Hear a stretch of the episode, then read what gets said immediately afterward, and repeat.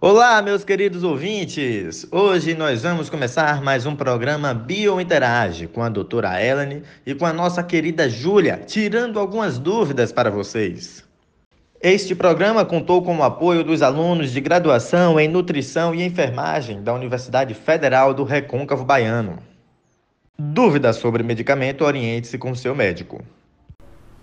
Muito bom dia a todos. Hoje, dia 3 de setembro, vamos para mais um programa Biointerage. Meu nome é Júlia e o tema de hoje é vacinas contra a Covid-19. Como funciona?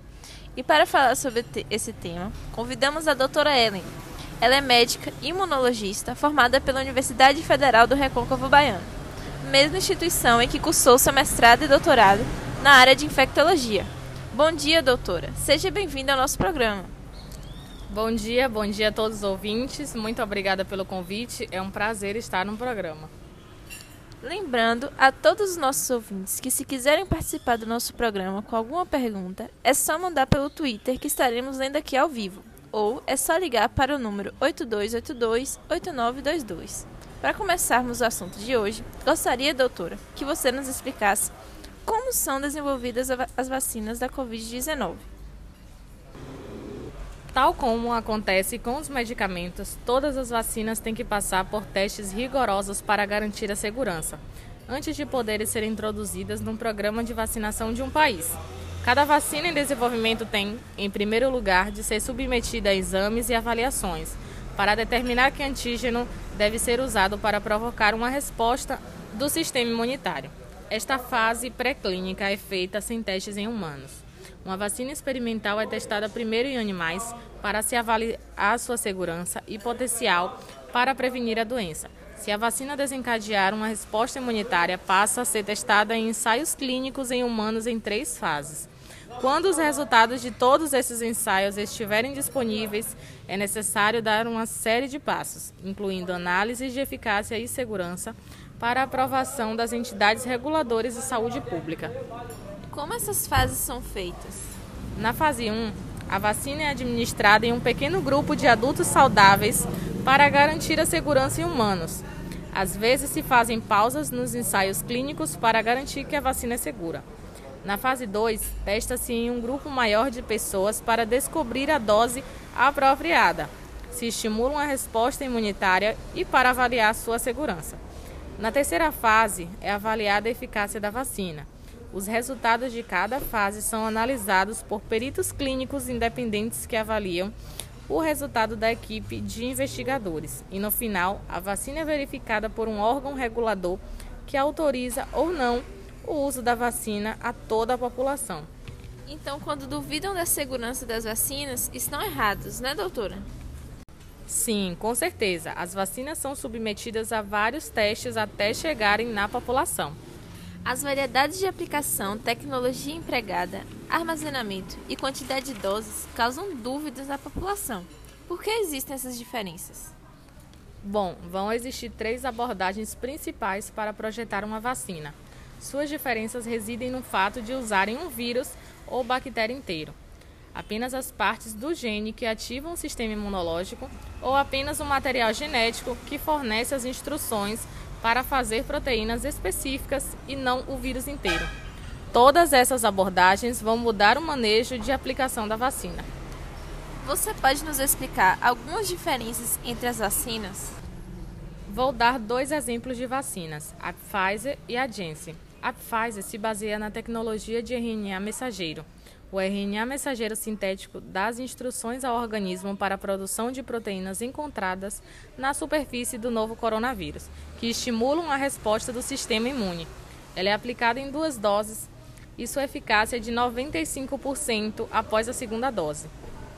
Já a Janssen é aplicada em dose única e utiliza a tecnologia de vetor viral, baseado em um tipo específico de adenovírus que foi geneticamente modificado para não se replicar em humanos. Ela apresenta uma eficácia de 66% para casos leves e 76% para casos graves. Ah, muito interessante. Agora vamos para um rápido comercial e já já voltamos. Fique ligado.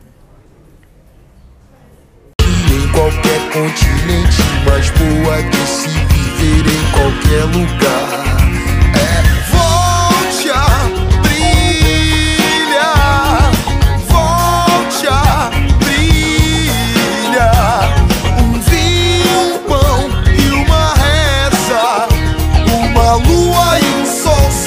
vida, portas abertas. Em algum lugar pra relaxar, eu vou pedir pros anjos cantarem por mim. Pra quem tem fé.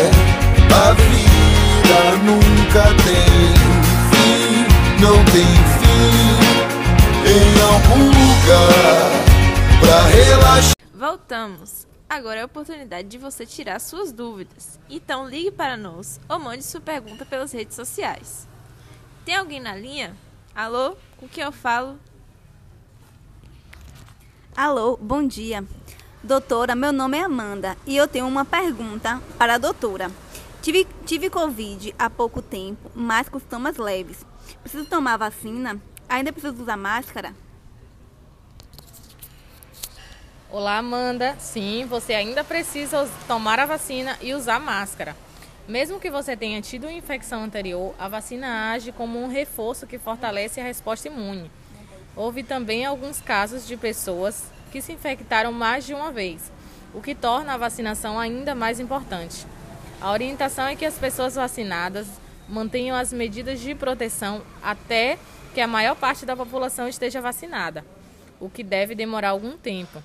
Só então será possível atingir a chamada imunidade de rebanho.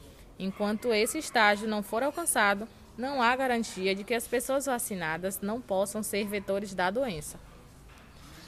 Doutora, depois de quanto tempo eu posso tomar vacina depois de ter contraído o vírus? É preciso aguardar um mês. A contagem vale a partir do primeiro dia de sintoma ou, em caso de assintomáticos, após o resultado positivo do exame RT-PCR. Temos mais uma pessoa na linha. Alô, com quem eu falo? Alô, bom dia a todas. Meu nome é Diana. Eu queria tirar uma dúvida. Minha tia tomou a vacina da AstraZeneca e teve febre, calafrios e dor de cabeça. É normal? Isso quer dizer que ela pegou Covid e a vacina não funcionou? Olá, Diana, bom dia. Olha, vacinas são projetadas para lhe dar imunidade sem os perigos de contraí-la. É comum experimentar alguns efeitos colaterais leves a moderados ao receber as vacinas. Isso ocorre porque seu sistema imunológico está instruindo seu corpo a reagir de certas maneiras. Aumenta o fluxo sanguíneo para que mais células imunes possam circular e aumentam a temperatura do seu corpo para matar o vírus. Efeitos colaterais comuns e leves ou moderados são uma coisa boa. Eles nos mostram que a vacina está funcionando. Não experimentar efeitos colaterais não significa que a vacina seja ineficaz. Significa que todos respondem de forma diferente. Temos mais uma pergunta, mas agora do Twitter. O Pedro GHJ perguntou: A vacina pode me imunizar de todas as mutações do coronavírus? Olá, Pedro. Os dados disponíveis até o momento apontam que as vacinas são eficazes para a maioria das cepas do vírus.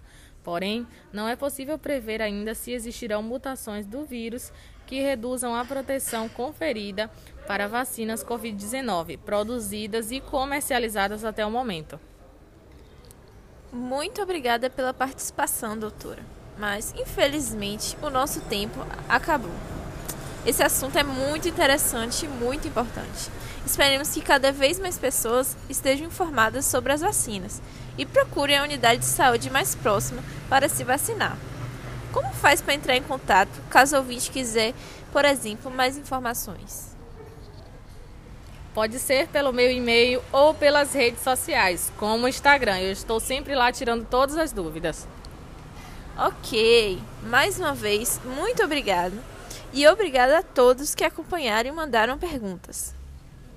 Estou muito grata em participar do programa. Foi uma honra estar aqui. Muito obrigado e até a próxima.